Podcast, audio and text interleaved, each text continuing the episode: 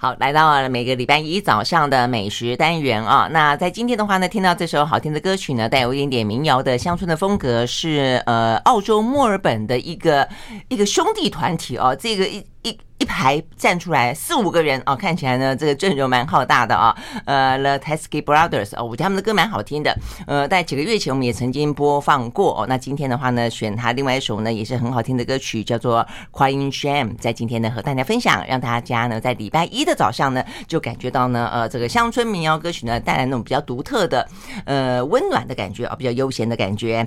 好，那这个今天呢礼拜一的美食单元在接近过年了啊，所以呢最近呢接近过年。我们都聊一些比较呃，跟如果可以的话呢，都跟过年有点相关的。尤其如果可以自己去料理、自己去买菜的话，好，所以我们今天的话呢，要特别邀请到的是，呃，因为年年有余嘛，哈，所以呢，我们一定要吃海鲜。好，所以我们就邀请到呢，上一次为大家介绍的这怪奇海产店的作者，还是海洋大学的教授黄之阳老师到我们的现场来呢。哎，我们继续聊聊看啊，就是上次反正有好多东西没聊完，那现在过年的话呢，就一定要吃鱼，呃，而且呢，现在也正好。就是很多很好吃的鱼的盛产的季节，好，所以呢，我们就介绍黄志阳老师，早安。早安，呃，主持人早，各位听众跟观众，大家早安。OK，好，那我们跟这个黄老师在聊到说要跟大家介绍什么鱼呢？呃，最大的共识就是介绍乌鱼子啦，对不对？乌鱼子，乌鱼子，呃，明明是一只鱼，但我们就吃它的子啊，这乌鱼子。那现在的话，尤其过年的时候，现在最近这些年，可能也就是我觉得也还蛮好的，就是渔民也懂得去，呃，等于是一些加工制品啦，啊，等得懂得去增加的附加价值，懂得去贩卖，懂。得去行销，就很多人的过年的伴手礼，或者家里面总会备着乌鱼子。像我就是，我就会送给一些，比如我爸妈的医生啊，我就觉得说，哎，要谢谢他们。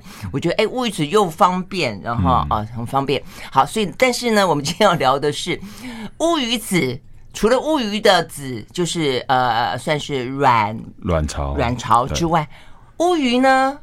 还乌鱼很多的其他的部位呢，都到哪里去了啊？是不是应该也可以？呃，既然要吃，就充分运用。我觉得这是我们现在对于一些比较永续的哦，就是说人类去 掠夺大自然，呃，或者说去利用大自然，我觉得应该要有这个观念了。你既然他为你而死，可能就得要 让他死得其所一点啊。好，但是我要讲的是，在乌鱼子之前的话呢，突然之间想到，因为我重新看了老师这本。书哦，这个翻正重点，因为它里面有特别讲到乌鱼子跟乌鱼其他的部位嘛，哦，就发现哎，前面一页你讲的是萨巴鱼，嗯，对，所以虱目鱼其实也算是秋冬季节的鱼，对不对？呃，它在秋，其实呃冬天大概是它接近尾声啊，因为如果按照传统的养殖方式的话，嗯、因为虱目鱼它是比较偏热带性的鱼种，嗯哼，所以我们。呃，早些年前大家会听到寒害啊、寒流，嗯、对对对，然后石目鱼就冻毙。没错。但是因为现在我们用深水式的养殖，再加上啊、哦呃，它有第一个常态性的供应，第二个就是它也有很多的加工产制品。嗯。所以其实现在在秋冬也是可以吃得到石目鱼，嗯、但是可能在品质、数量还有风味上，可能还是以。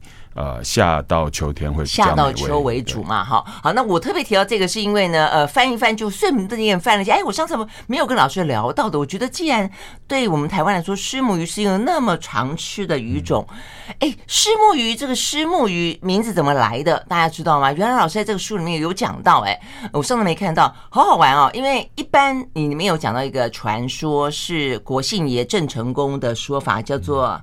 哦，虾米鱼对，因为大部分的现在如果去找一些资料，他大概会说，哎、嗯，因为国姓爷他来台湾，然后民众就把这个好吃的鱼呃献给他，对，然后他问这这起虾米鱼，虾米鱼，虾米鱼就变成了虱目鱼，是吗？但其实其实如果依据时空的考证的话，其实。不太会有这样子的场景跟、嗯、跟事件，甚至是使用语言的这个发生。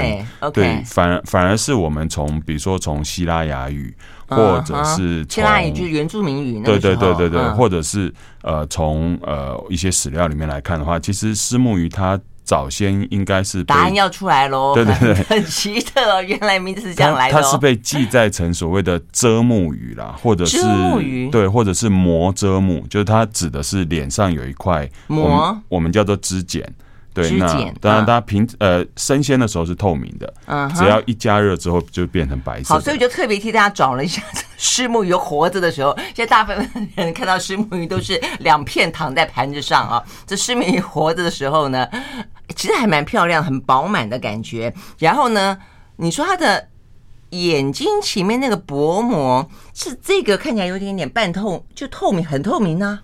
对，它生鲜的时候是透明的，就遮盖在它的脸颊上。哦、那你说遮就是 OK，所以它就遮在它的脸脸上，对对对，然后煮熟了，然后煮熟了之后就变成这样子白色的。OK，老师这边有那个可以放在镜头上面给大家看。所以它煮煮熟，煮熟煮熟煮熟就变白色，然后把它眼睛盖起来，所以眼睛也变白了。对，所以我们把它叫做无杂巴或者是扎巴鱼遮目鱼。扎巴鱼，所以是这样子。你这样讲听起来有道理，可是问题是。它有遮起来吗？它的白色的眼睛还在啊。它嗯，指的是大部分的，就是比较明显的变化。是这样子，没错。原来有这种特特那么特殊的，呃。就煮煮的烹制过程当中的反应啦，所以呢，可能就是我们的先民们啊，就把它叫做扎巴西遮目哦。OK，好，所以呢，原来虱目鱼是这样的来的。好，下次你吃虱目鱼的时候呢，呃，可能可以跟朋友分享一下这个科普小知识，或者跟你的孩子们说，啊，为什么吃这个虱目鱼啊？虱目鱼的一些呃点点滴滴的啊，这个典故啊，这个吃它总是要知道，呃，它呃这个有些名字啦啊，长什么样子？说要长什么样子，我发现虱目鱼长得跟乌鱼很像。对，其实其实现在在市场上面，如果看到整条鱼的话，像五仔鱼、虱目鱼跟这个季节的乌鱼，其实长得都很像。对呀，这个是现在大家如果看看我们我们的画面，这个是乌鱼，跟刚才那一只虱目鱼基本上我觉得没什么太大的差别，然后尾巴稍微的是有点点不太一样，嗯，OK。好，所以我们接下来就要聊乌鱼啊。好，那乌鱼的话，哎，我后来发现这个黄老师你在书里面讲到说，乌鱼当你就一般就我们都是吃它的这个呃卵巢嘛。哦，第一个我们吃卵巢，但我们不吃精巢，呃，对，就是母的跟公的啊，对不对？那所以呢。待会老师会跟我们介绍一下，觉得最美味的很可能是精巢。重点是要讲说，把这些东西呃内脏掏空之后，剩下剩下来的鱼身，它叫鱼壳，为什么？我们叫 heat cup，就是它它就像一个壳一样包覆着它。呃，以前我们认为最值钱当然是它的。卵巢嘛，因为可以做成乌鱼子。哦、对。那现在的话，其实除了乌鱼呃它的卵巢之外，像刚才主持人讲到的呃，我们讲的鱼白就是金草，嗯，跟它一个素囊味，就我们讲的 o e g a n 嗯，那那其实都是美味。哦。对。嗯、但是因为呼应华人在吃鱼，大概就是从头吃到尾，嗯，然后从外吃到内，嗯、所以呃这些像呃金朝或者是 o i g a n 其实也被我们发掘出它的。特殊的口感或者是风味，然后再加上特别的料理的话，嗯，所以特别是在这个季节，因为其实不管是捕获或者是养殖，其实都有大量的乌鱼收成，那所以几乎在这个季节，很多人他就会呃特别去品尝一道所谓的乌鱼全餐。对呀、啊，但是我最大的疑问在于说，呃，因为你它叫它的鱼身叫做 he cut，代表就是说它是一个只是一个壳包覆在这些我们现在吃的珍馐的外面而已。所以乌鱼到底是怎么个一开始发展是不吃它的鱼肉啊？是因为它的鱼肉不好吃嘛？因为早期 早期因为不管你抓或养。你把乌鱼子收成之后，其实那鱼壳就是用很便宜、很便宜的价钱把它卖掉。为什么？是因为只所剩无几吗？就是因为我们看到乌鱼子好大哦。因为已经赚的够了，对，所以它的鱼壳，因为呃，大概在二三十年前，那个鱼壳甚至是。呃，贩运商他大概连冰块都不愿意加，因为他冰块也是成本嘛，oh. 所以他那个鱼壳就是，因为我们以前去买过那个鱼贩还跟我们说，哎、欸，保留永香要还他，oh. 因为因为保留永香也是成本，oh. 所以那时候鱼壳大概一条大概就是几十块钱而已。那现在因为第一个生产成本比较高了，对，第二个就是它的保鲜技术比较好了，嗯，那也因为这样子，所以其实它的风味就慢慢被大家所熟悉了。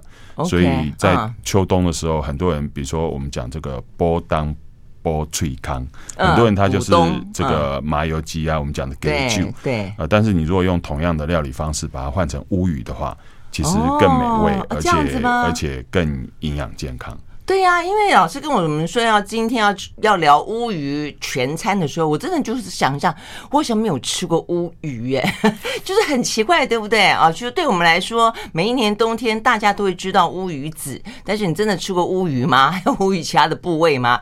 呃，乌鱼它可是一只很完整的在海里面游来游去的啊。好，所以我们休息会回来呢，就跟大家介绍一下呢，对我们啊这个海岛来说再熟悉不过的乌鱼，他到底呢从头到尾。从外到内是一个什么样的状况？休息，马上回来。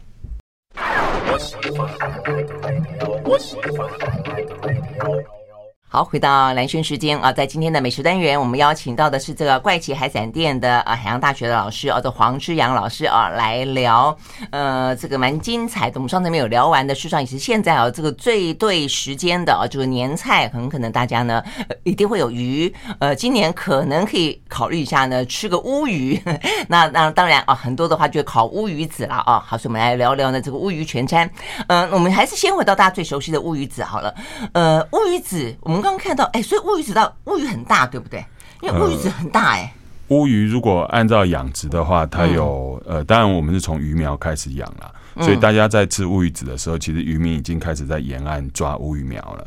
对，嗯、那乌鱼苗养第一年它还不会给季，就是它还不够成熟。嗯，所以我们一般吃的乌鱼，它可能是如果是养殖的话，它可能是两年或三年的乌鱼。哦，那它大概可以长到四到六斤重左右。四到六斤大概多大？呃，大概是五十公分上下。哦，真的是还蛮大的耶。对，哦，对，那但是它的卵巢的重量就随着养殖技术啊、饲料啊、环境管理这些，嗯、甚至是你去我们讲的破季，就是你把它从池子里面捞起来，嗯、然后去把它取出来的时间，嗯、也会影响到它的第一个卵的大小，第二个卵的熟度。OK，、嗯、所以你会发觉，其实市面上卖的乌鱼子。它好像是一个光谱或一个渐层色一样，从从橘黄色，然后一直到我们讲的黑豆昂，就是比较枣红色，对对对，有很蛮蛮红的那种，对对对对。那它会跟卵的熟度，然后跟它加工制作的时间，还有照射阳光，会会都有都有关联。自然日照的意思是说取出之后的日照，因为我知道他们乌鱼子都会去晒嘛。对，它要先。它取出来之后，它要先手手盐，就是它要先用盐巴，对，然后要去压，把它的水分降低，对，所以我们从生子或鲜子，就是刚取出来的，到制作完成之后，它的重量大概会少百分之三十。我会少这么多啊？对对对，那它水分大部分水分压出来之后，嗯，然后它会把盐巴洗掉，嗯哼，所以这个时候，呃，很多人他喜欢吃淡一点，喜欢吃咸一点，哦，那制作的人在这个时候他就是关键了，OK，对，他把盐洗掉之后，然后他会重新再整形，甚至还要修补，嗯，对，因为它外面有一层膜，对，那这层膜如果破掉的话，你一压。一晒，它可能就会变形，或者是就会跑出来。Oh, OK，所以他们会用长衣把它补起来。哦，然后会调整它的外形。嗯哼，然后呃，接下来就更漂亮一点。对对对，买的时候总是要送礼的话，尤其送礼的话。对对对，因为一方面它是红的，对，一方面它又是成双成对。啊，所以很喜气，对，很喜气。对对对，嗯。那所以这个黄金一样。对，所以就看大家自己的偏好了。但我的意思说，那它就口味跟风味来说，我们怕有差别吗？就是说比较偏橘黄一点的。比较不成熟的，就是比较年轻一点的，是这个意思嘛？啊，然后跟比较，而且日晒可能少一点的，跟可能比较成熟一点的，颜色偏红色一点的，然后经过日晒，然后风这个等于是风味，这两个有差别吗？呃，它其实在软软硬度，还有它油脂的香味。呃，其实都有差别。那有一些人他喜欢所谓的糖心呐，就是他希望里面是有一点像软糖一样 Q Q 的，黏黏啊，对对对，最好是会粘牙。有些人他就是要享受那个，是，所以这个的话就应该是比较偏红的，对不对？对。哦，偏红颜色偏深的才会这样子。对。然后呢，呃，如果是橘黄的就比较是比较粉。我吃印象中它的颗粒感干一点点，颗粒感比较明显，颗粒感反而没有那么明显。哦，这样子吗？对对对，但是它。相对的，因为那种籽的话，通常呃水分会比较多，那他们就不会晒到特别干，它也没办法晒到特别干。这样子，对，所以那个吃起来其实口感跟风味其实就没有那么明显。哦，这样子，你看啊，所以这个颜色事实上背后也有很多不同的故事。但你刚刚讲说至少掉掉三百分之三十，对，所以去所以一只乌鱼它里面的如果雌的乌鱼，它里面的那个卵巢。就是正在抚养 baby 的，那是这么大的，他是不是占他的体重几乎有没有一半以上？呃，没有没有没有到那么多啊。如果到那么多，你说一只乌鱼才这样子，我们看到乌鱼嘴都那么大。呃，像一只大概四十五到五十五公分的乌鱼，它平均取出来的籽大概在十呃九两九两到十两左右。哦，对，所以其实它大概就是呃几百公克的重量而已。这样子，哦，但即便它在呃还没有被压制之前，也没有到。对，但是因为那个是它持续发成熟的卵巢，嗯、所以渔民他也如果是养殖的话，他也不会拖到最后才收成，嗯、因为拖到最后会收成卵通常会过熟，嗯、或者是如果运气再不好一点的话，它可能排掉。或者是自己吸收掉，哦、那会这样子吗？对对对对对，所以所以你会发觉乌鱼排掉的意思就是已经打算体外受精了，是不是？呃，因为我们的乌鱼现在虽然大部分是尽可能是去做单性养殖，就是我们主要是要取乌鱼子。呃，是，我说大家大家如果活在大自然里面的时候，对，那就会有雄性嘛。对，所以你可能别人收乌鱼子啊，你可能收乌鱼苗。啊，对嘛对嘛，因为我印象中多半的鱼好像都体外受精，所以它排出去的话呢，呃，雄鱼刚好排出精子，就在体外啊结合嘛，啊是这样子。OK，好，所以呢，这个乌鱼子是这样子来的。好，那呃，这个聊了以后，就是那剩下来的鱼鱼壳的空间呢，就是要呃，就就雄鱼来说了哈，它就是金金巢了，对不对哈？那金巢又是什么样的个呃状况？它叫鱼白，对不对？叫鱼白，鱼白。呃，很多人。不敢吃，但是喜欢吃的人觉得它美味至极，像是嫩豆腐一样啊！我真的是还蛮好奇的啦啊，所以我我就是去试过，是真的很嫩，嫩到你很难去形容它到底是什么什么东西哈。OK，我们休息了，那再回到现场。I like 103, I like radio 好，回到蓝轩时间，继续和现场邀请到的海洋大学的黄之阳教授哦来聊呢。他在呃几个月前吧出了一本呢《怪奇海产店》，里面呢讲到非常多哦，属于台湾呢呃这个海洋之岛哦这个附近呢所生产的一些呃各式各样的鱼类啦、海中生物啦哦，可能不只是鱼类、海中生物。那我们今天呢要因为要过年的关系哦，所以我们特别跟大家聊聊乌鱼。好，那所以乌鱼在你的描述当中，其实你你更推荐你觉得更好吃。吃的是乌鱼的呃鱼白，也就是乌鱼的精囊跟素囊胃，对，对不对？我们讲的 OE 根，OE 根，好，所以嗯，OK，先先讲讲精巢，精巢，精巢，精囊，是不是一样？差，呃，一样啊，一？因为因为它就是雄性的生殖腺。那它它长得，它各位就把它想象成乌鱼子的。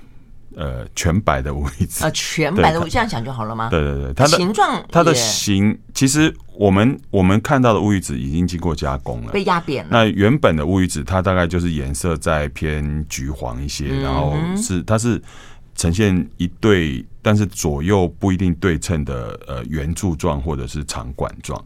那它会随着它成熟，然后不断的膨胀。所以事实上左右不见得对称嘛，对不对？对，它左右是不对称。对啊，我我一说在看，我还想说，我本来一直以为是觉得应该很对称，我会发现好像大部分是不不对称。有有人会特别把它在压制的过程修饰成很对称，因为看起来很漂亮。对呀，对，但是那个要花很多的工，而且如果是它如果是标榜。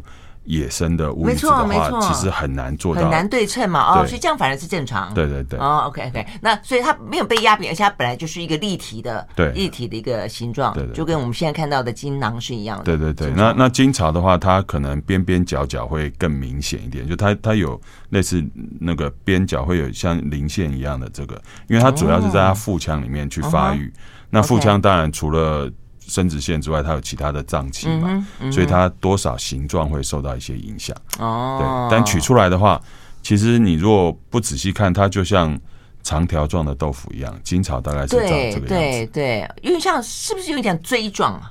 呃，对对对，有点像纺锥。对主主持人形容的很传神，对，就纺锥的样子。嗯嗯。OK，那所以是不是大部分的鱼都都都经常都长这个样子？哎，不一定呢，因为其实像这几年大家吃日本料理，尤其这个季节，大家会很流行吃那个鳕鱼的鱼白啊，对，那它的鱼它的金草长得就像那个猪脑的样子，它有它有非常明显的瓣状或者是波浪状的哦，这样子啊，哦，还各不一样，对对对，OK OK，但它的组织，所以我们到底吃到的是什么？我都有时候都好难去想想象，或者就是说它它那个不是肌肉纤维，它那个是嗯，它那个就是它的生殖细胞。哦，生殖细胞，对对对，在还没有排放出来之前啊，嗯、对对，这、嗯、其实我们吃类似的东西其实还蛮多的，对啊，尤其是很多口感，冬天，比如说你去点那个很多的热茶店或者是鸡睾丸，对对对，对不对？我们叫鸡佛，念鸡佛，那那他们他们那台语叫胡辣，给胡辣，对啊，嗯嗯，那如果你点一个麻油双腰。因为因为因为很多人他冬天手脚冰冷，或者是他他想补一下的话，嗯，他会吃麻油腰子。那腰子其实猪的肾脏嘛。对对，但是你如果要要加强版的话，就会点一个麻油双腰。那它里面的另外一个比较小的一颗一颗，那个就是鸡的睾丸。哦，OK，所以只要是类似像睾丸，你刚刚讲的生殖细胞的话，它就是这种这种口感，就差差不多，对，就差不多。所以它基本上就是已经就是正像豆腐，就是没有。就没有任何的什么纤维颗粒在里面，对对，没有纹理，就是很多人他把它形容成好像就入口即化，对对对，所以也难怪有人就会把它叫做，因为颜色把它叫做鱼白嘛，那也有人因为它的质地或外形把它叫做鱼豆腐。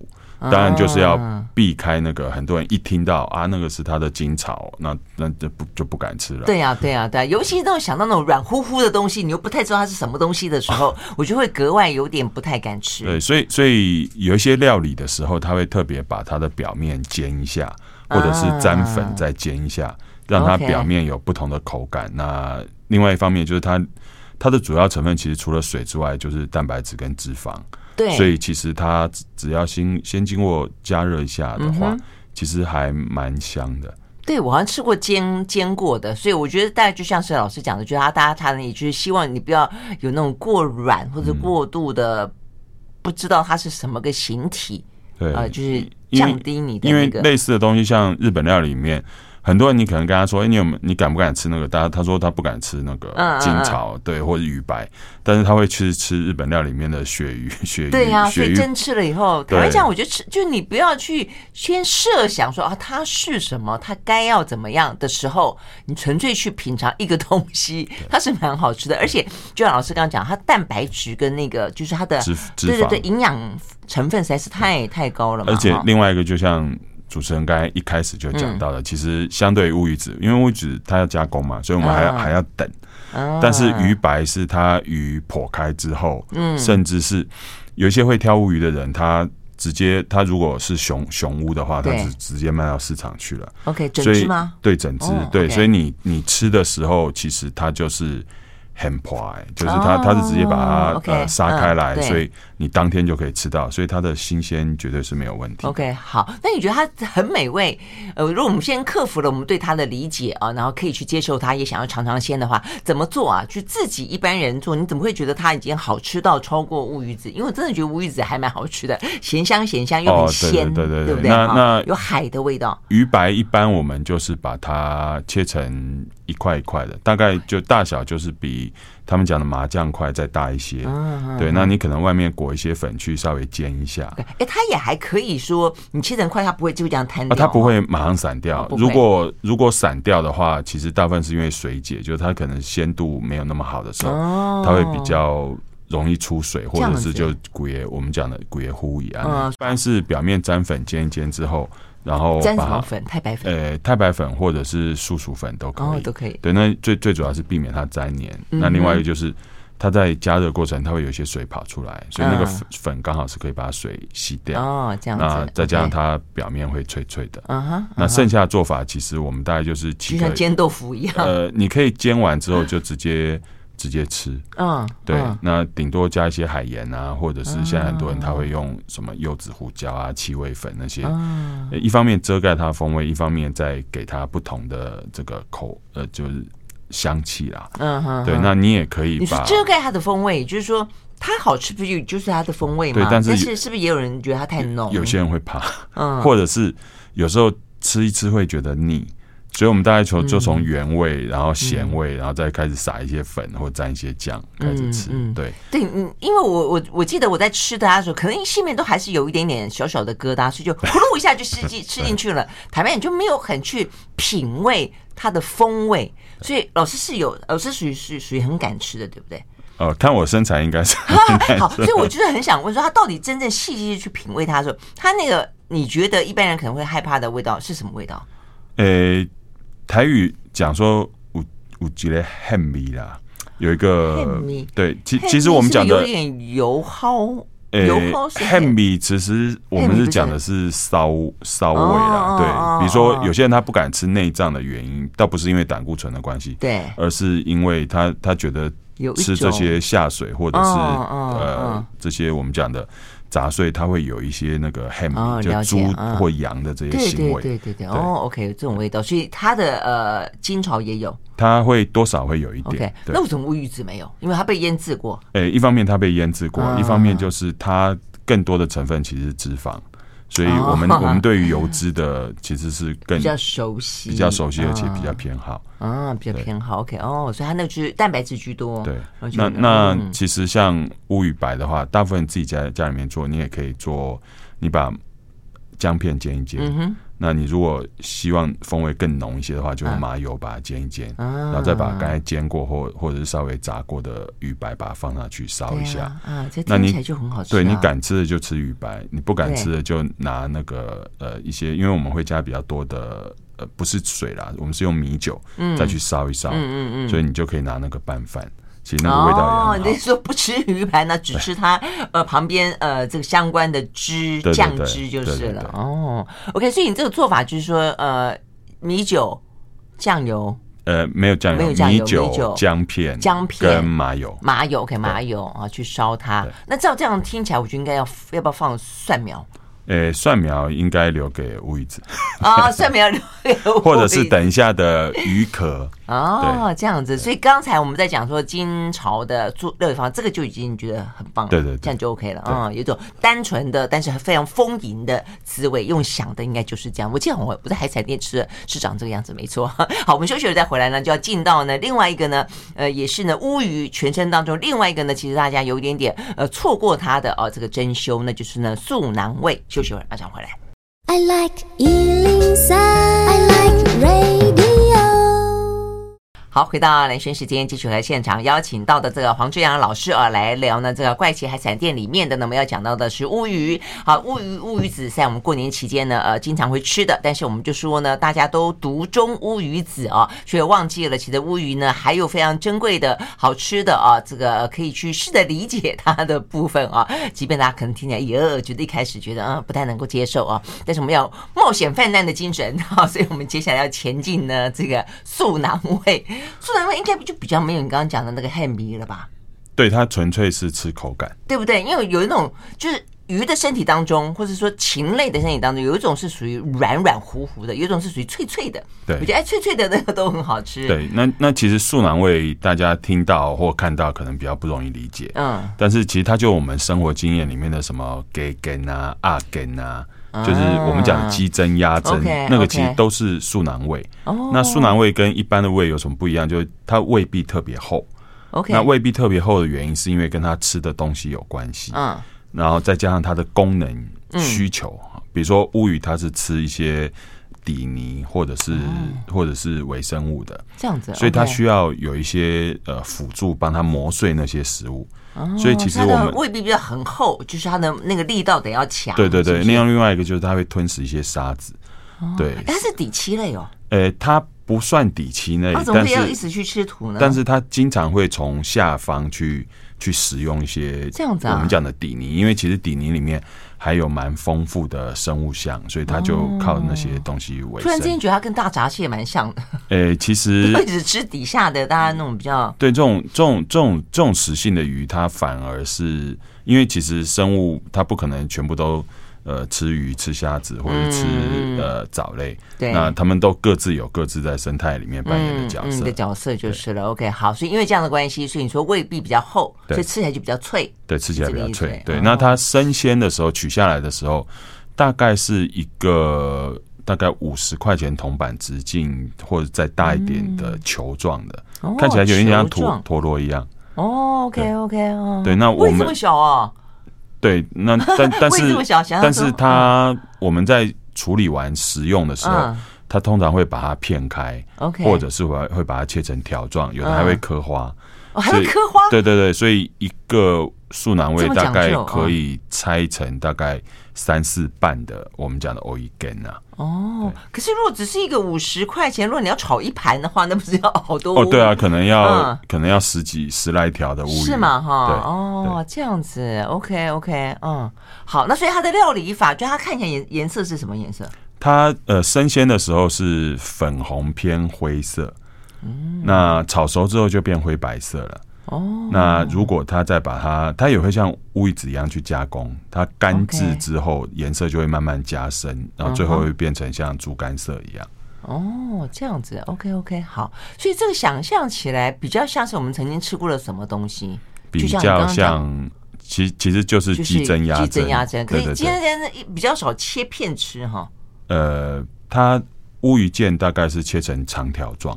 哦，或者是刻花。这样子哈，对，呃，我真的觉得刻花这件事情是很 很神奇的，就是说它真的那么搞刚还去刻花，就像那个花枝会画它几道，对对对对，那刻花一方面是好看，嗯，那另外一方面是容易入口，哦，第三个它也比较容易沾附酱料。啊，滋味会比较。哎，你这样讲，突然间想到那个呃腰花啦，嗯，哦，对不对？腰花也经常刻花，对，那腰一片一片，对对，腰花它。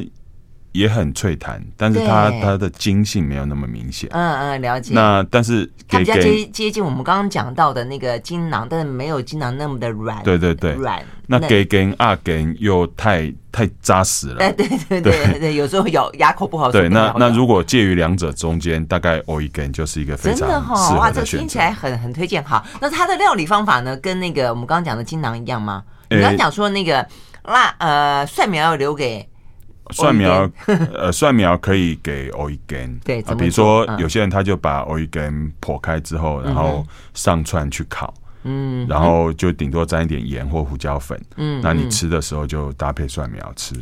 那也有的是把欧一根，它在比如说我们呃，特别是呃过年的时候，我们一些年菜，对，除了要好吃，食材要特殊之外，我们也希望能够呃。风味要比较好，嗯哼嗯哼，所以呃，像我们常讲的这个爆双脆或者炒双脆，哦、那它有呃，比如说呃，陆生动物版本的，比如说你用、哦、呃双脆，其实就两个不同的食材嘛，你可以用给根跟呃猪腰去、哦、去炒双脆，嗯、那水产的话大概是花枝跟鱿鱼。但是但但是因为过年了，所以我们就把里面其中一个换成 o i g a n。哦，哎，这个听起来很好哎。哦，对对，颜色也很漂亮，然后也很好吃。对，那各位如果有机会去，比如说像旗津啊或高雄啊，那他们还有那种 o i g a n 会把它晒干，晒干哈，然后再拿去烤，再拿去烤，然后再拿榔头敲它，然后呢？然后最后就像鱿鱼丝一样。哦，欧一根会变成像鱿鱼丝，变成一丝一丝这样，那么有嚼劲。对对，非常有嚼劲。所以你整根它晒干之后，整根你没有办法嚼，所以它要一面烤一面用榔头把它敲散之后。哦，那嚼起来的风味呢？诶，就是味道比较淡的鱿鱼丝。哦，比较淡的鱿鱼丝。OK OK，哎，所以就个乌鱼来说的话呢，嗯，其实比较起乌鱼子跟我们刚刚讲到的鱼白，嗯，其实。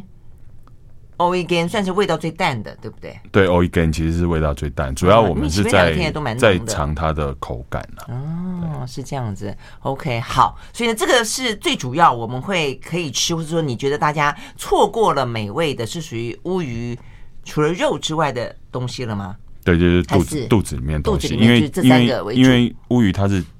底底泥石性的，嗯嗯，所以其实它其他的部分反而就比如说它的肠子那些反而没办法吃。哦，对，那它的肝脏是因为因为呃，在生殖季节的时候，其实像卵巢，它的能量大部分都是从肝脏过来的哦，所以卵巢好吃之后，其实它的肝脏就肝就不好吃了哦，是这样子哈。OK，好，好，所以它等于是乌鱼，它就都成就了这些准备要生殖、正准备要去生殖的，不管是精囊啦、卵巢啦，那所以我们就取它最精华的的部分吃了它。OK，好，那所以我们当我们吃掉了呃这个卵巢、精巢跟它的素囊胃之后呢，剩下来的鱼壳，呃，到底乌鱼肉的风味是什么？我还真的没有印象哎。OK，好，那我们可以怎么样子让它充分的运用啊？我们休息再回来。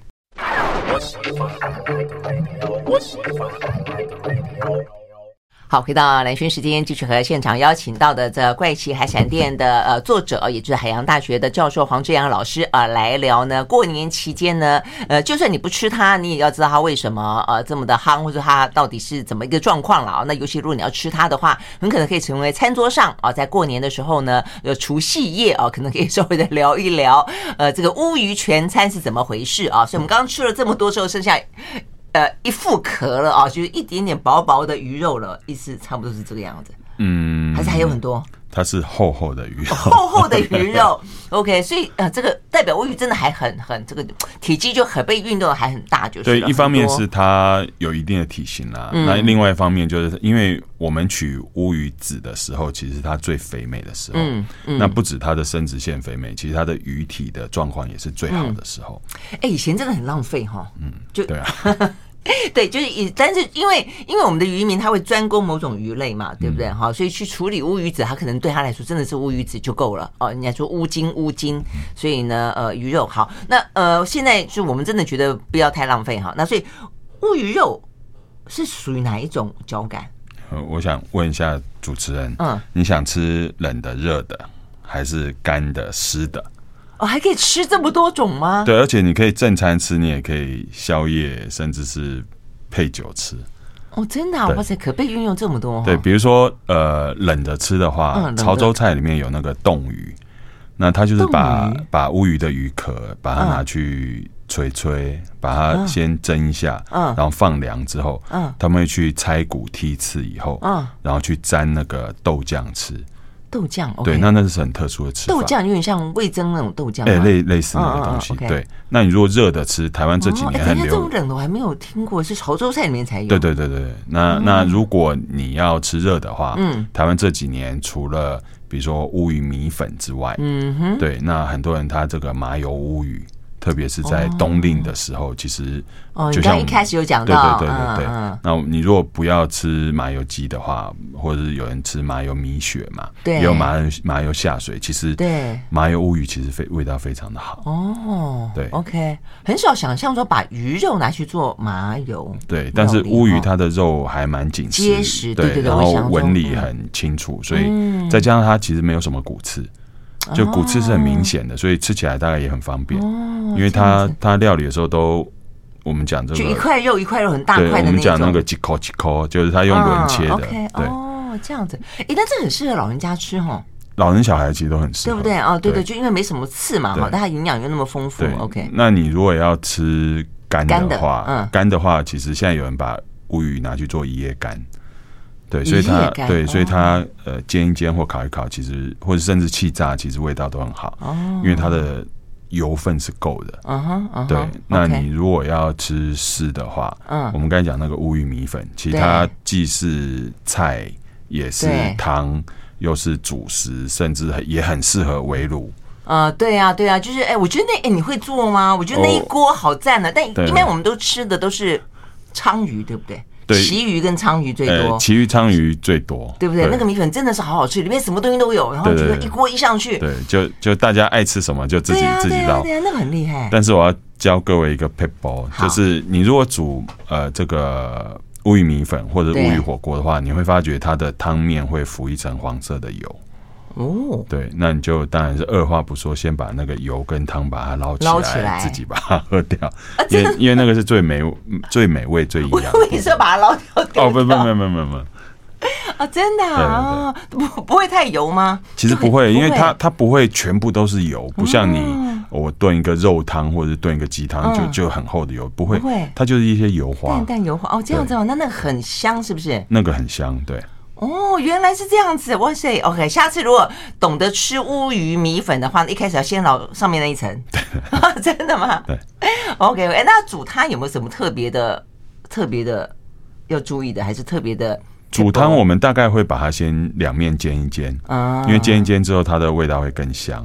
那煎一煎之后，我们会趁锅子热、油热的时候，嗯，把高汤或水冲下去。对，那这时候它的汤就会变成白色的。对对，那白色的接下来你就依据自己的喜好，比如说你可以加冻豆腐啊，可以加米粉啊，可以加菜啊，对，白菜炸过的芋头啊，对，那一些炸过的芋头，一些火锅料，那其实就是一道很丰盛的啊。那所以所以连鱼头都没有浪费掉。对，而且它也像石目鱼一样有指甲。只是没有那么发达哦。你说遮目是不是？对对对对对。啊、哦，所以它也是某种扎马伊。哦，原来这个真的就死得其所了，这一整锅就都没有浪费掉就是了。对，对，对，嗯，OK OK，好。所以呢，这就是我们今天要跟大家介绍的呢乌鱼全餐啊，听起来真的是非常营养、非常美味，而且呢。真的就是呃，也不要就是只是吃乌鱼子就浪费了，而且呢，真的是我们吃什么，肯定要知道它背后的一些故事啊，会来的更好玩，觉得呢，呃，吃起来更过瘾了啊。好，非常谢谢呢，今天黄老师到我们现在来跟我们分享，谢谢，谢谢，谢谢。